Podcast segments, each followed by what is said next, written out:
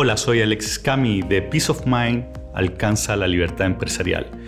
Hoy día quiero hablar de un tema que es muy simple, pero tiene un potencial enorme dentro de la organización en términos de movilizar, de hacer que las cosas pasen más rápido y en ese sentido el punto es cómo bajar eh, una cantidad importante de conflictos que son innecesarios en la organización. Déjame hablar de un poco del tema de conflictos. Un origen importante cuando se genera un conflicto entre dos o más personas es porque lo que están buscando, es decir, la función objetivo que están tratando de lograr es distinta. Déjame ponerte un ejemplo, de hecho, un caso de un cliente de hace, de hace un tiempo atrás, eh, un fabricante, son dos hermanos, pero con una mirada completamente distinta al negocio. El, primer socio lo que está buscando es producir máxima calidad, quiere tener un producto de alta calidad, mientras que el otro hermano, el segundo hermano, lo que está buscando es rentabilidad. Entonces tú tienes un socio apuntando hacia calidad, que no necesariamente maximiza la utilidad de la empresa y el otro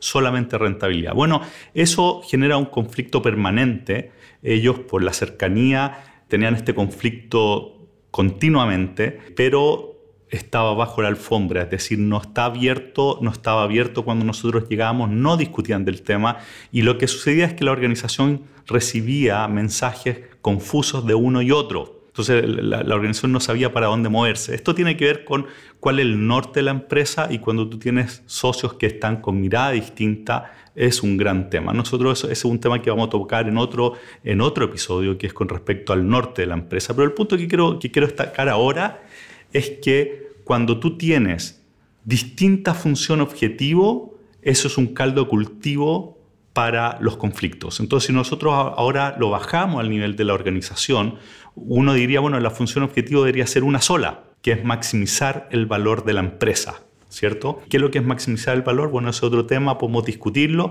pero cuando bajamos y empezamos a entrar a nivel de, por ejemplo, los gerentes, muchas veces la agenda que tienen ellos es distinta, y esto lo conversamos en un capítulo anterior, cuando hablamos del gerente arriba de la pelota. Cuando tú tienes una agenda distinta, entonces lo que están buscando no necesariamente es, el, es lo mejor para la empresa. Puede ser, por ejemplo, que un determinado gerente está buscando maximizar sus bonos. Otro, por ejemplo, puede ser eh, que está buscando exposición de él, que el que en el fondo verse mejor dentro de la organización pensando en una promoción de, de carrera. Bueno, cuando pasa eso, tú lo que vas a ver es que van a estar discutiendo sobre, por ejemplo, qué hacer eh, cuando, cuando hay algo que tienen que ponerse de acuerdo. Suponte el gerente comercial con el gerente de finanzas. El gerente comercial podría estar preocupado en maximizar la venta porque es lo que le, le toca al final en términos del bono. Y por su parte el gerente de finanzas podría estar controlando gastos, por ejemplo. Entonces estarían, podrían estar discutiendo con respecto a si hacer algo o no.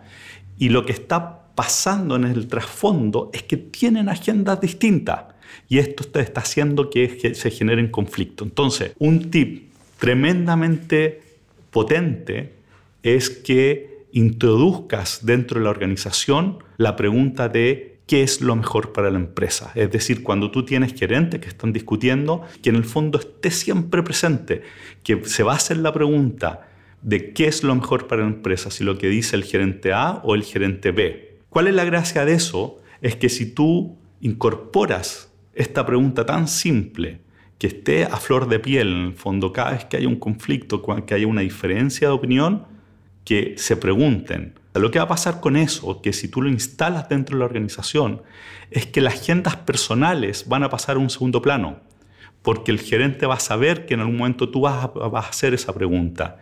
Y si es que está motivada su posición por su agenda personal, no va a poder defender lo que está empujando. Con eso tú vas a sacar un montón de discusiones que están motivadas por las agendas personales y vas a instalar en toda la organización la claridad de que hay una sola agenda. Ahora bien, puede darse que aún teniendo presente esta pregunta haya distintas posiciones. Si eso pasa, ese es un conflicto de mucho valor porque significa que el gerente A y el gerente B tienen distintos criterios o distintas concepciones de qué es lo mejor para la empresa.